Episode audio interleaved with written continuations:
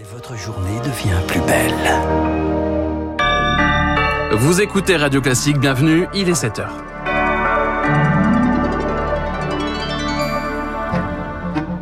La matinale de Radio Classique avec Baptiste Gabory. Et à la une ce matin, attention au prétexte de bombes sales. L'OTAN met en garde le pouvoir russe après des accusations lancées contre l'Ukraine.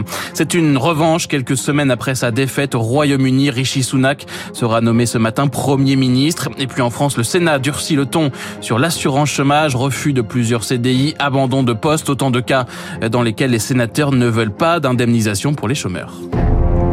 Radio Classique. La Russie et les Occidentaux se regardent en chien de faïence autour des accusations de bombes sales. L'OTAN a prévenu Moscou hier, le Kremlin ne doit pas orchestrer une escalade du conflit au prétexte d'une bombe radiologique que l'Ukraine préparerait. En même temps qu'il lance ses accusations, le pouvoir russe continue de s'en prendre aux infrastructures clés de l'Ukraine.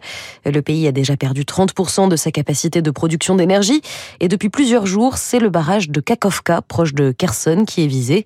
Marine Salaville, cette infrastructure est absolument cruciale pour le pouvoir ukrainien. Le barrage de Kakovka ne permet pas seulement de produire de l'électricité, c'est un outil majeur de contrôle de l'eau dans la région de Kherson, comme l'explique le général Dominique Trinquant, ancien chef de la mission militaire française auprès de l'ONU. Il régule le cours du Dniepr, en particulier en installant une grande retenue d'eau au nord euh, du barrage. Et c'est à partir de ce barrage que permet la dérivation vers un canal qui alimente en eau la Crimée. Donc si on le détruisait, ça provoquerait des inondations dans toute la région et bien sûr ça arrêterait toute euh, forme de production d'électricité. En cas de destruction du barrage, plus de 80 localités proches de Kherson pourraient être submergées.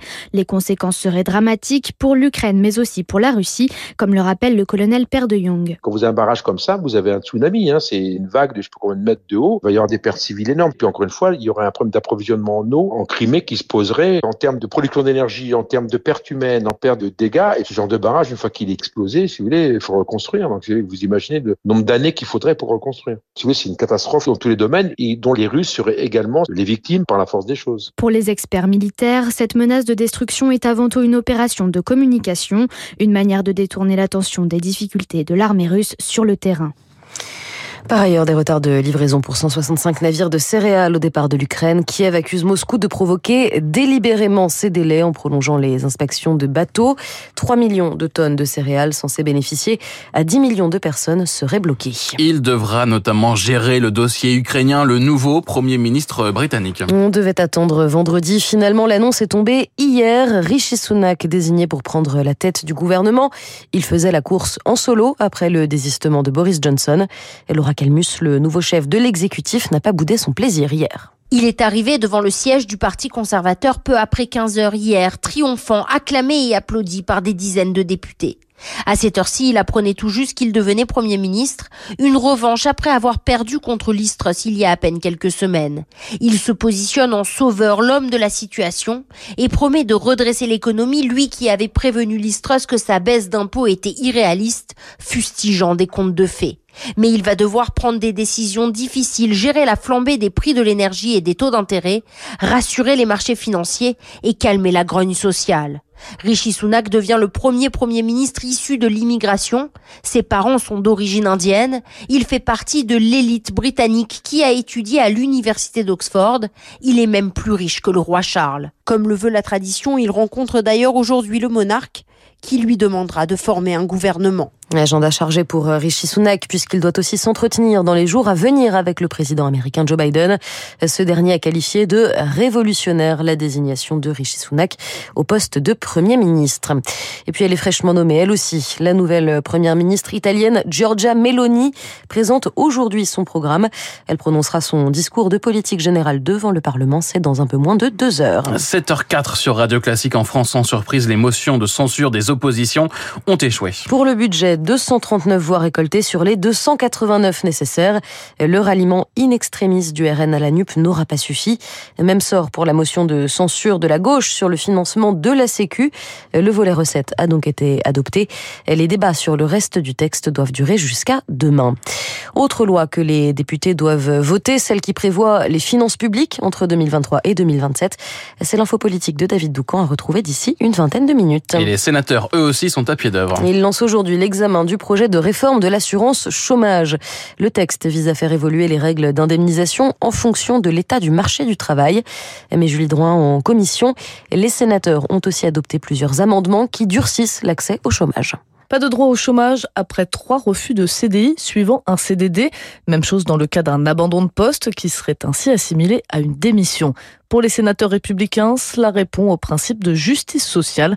Frédéric Puissat, rapporteuse LR du projet de loi. On peut faire les choix de vie qu'on veut. On peut faire le choix de ne pas prendre de CDI. On peut faire le choix d'abandonner ses postes, mais il faut effectivement assumer les conséquences. Ça ne veut pas dire qu'il ne faut pas le faire. Chacun est libre de le faire ou pas, mais on ne doit pas faire peser sur le système assurantiel, sur le bien commun, un choix qui est un choix personnel. Mais pour la gauche, cette réforme va stigmatiser encore un peu plus les chômeurs. Il ne faut pas oublier que l'abandon de poste est souvent une solution de dernier recours, explique la sénatrice PS Monique Lubin. On a aujourd'hui des salariés qui se retrouvent dans des difficultés particulières avec un employeur. Je pense à des gens qui subissent des périodes de harcèlement graves, qui sont dans des petites structures où il n'y a pas de syndicat, qui ne savent pas vraiment vers qui se retourner, qui n'ont pas d'autre solution que de faire un abandon de poste. Je trouve qu'il est dangereux d'inscrire ça de manière aussi abrupte dans la loi. Ces amendements ont toutefois de bonnes chances d'être votés au Sénat majoritaire à droite avant de revenir à l'Assemblée nationale pour le dernier mot. Le texte devrait être voté jeudi par les sénateurs.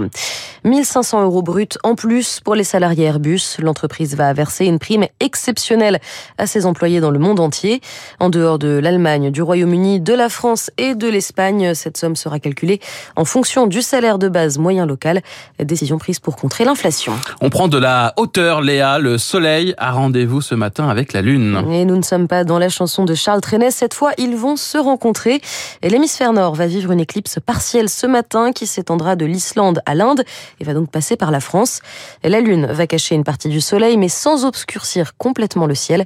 Et les explications de Laurent Delefly, chercheur à l'Observatoire de Paris. Si l'on est dans le quart nord-est de la France métropolitaine, on pourrait aller jusqu'à des pourcentages d'obscuration de l'ordre de 20%. Donc euh, on pourra vraiment voir que la Lune grignote la surface du Soleil. Mais seulement si on dispose d'un instrument qu'on pointe dans sa direction. Il y a de gros dangers euh, de brûlure des yeux et de perte de la vue si l'on ne prend pas de précautions. Surtout, surtout, pas de euh, verre qui serait noirci à la bougie. C'est ça qui est très très dangereux et qu'il faut éviter avant tout. Utiliser des lunettes d'éclipse, spéciales éclipse, si possible euh, neuves, pour euh, observer ce phénomène euh, qui n'a bon, rien de spectaculaire, mais qui est quand même euh, une manifestation de la mécanique céleste assez sympathique à observer. Évidemment, si la météo est favorable. Rendez-vous à 11h pour apercevoir ce phénomène. Et puis, une dernière information pour finir. Si vos enfants sont passionnés de jeux vidéo, pas de panique.